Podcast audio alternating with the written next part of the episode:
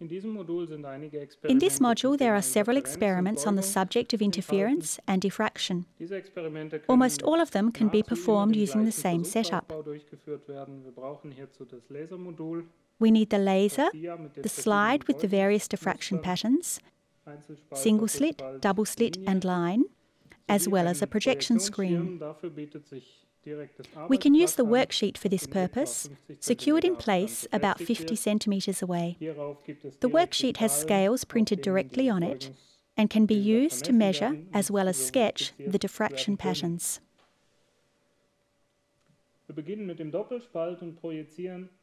We start with the double slit and project the diffraction pattern for one of the double slits onto scale number one. The diffraction pattern looks like this. Then we project the diffraction pattern of the second double slit onto the second scale. The second double slit differs from the first in terms of slit width and slit distance. The diffraction pattern that results looks like this. The same setup is used in the next part to project the pattern of the single slit and to measure thin objects. Information for these calculations and an explanation of the technical background can be found in the teaching materials. The diffraction pattern for the single slit looks like this. From it, we can draw conclusions about the slit width and also determine the geometrical proportions.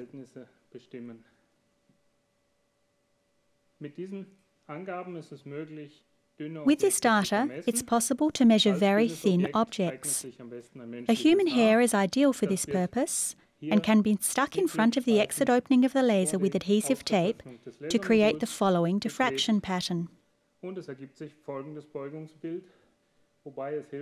It's helpful to vary the distance between the slide and screen to see how this influences the pattern. Based on this diffraction pattern, together with the geometric data, the students can use the formulas contained in the teaching materials to work out the width of a human hair. One last tip. Please take care never to clean this slide without liquid. Dust particles, grease spots, and similar impurities can quickly lead to scratches, which cause severe distortion of the diffraction pattern.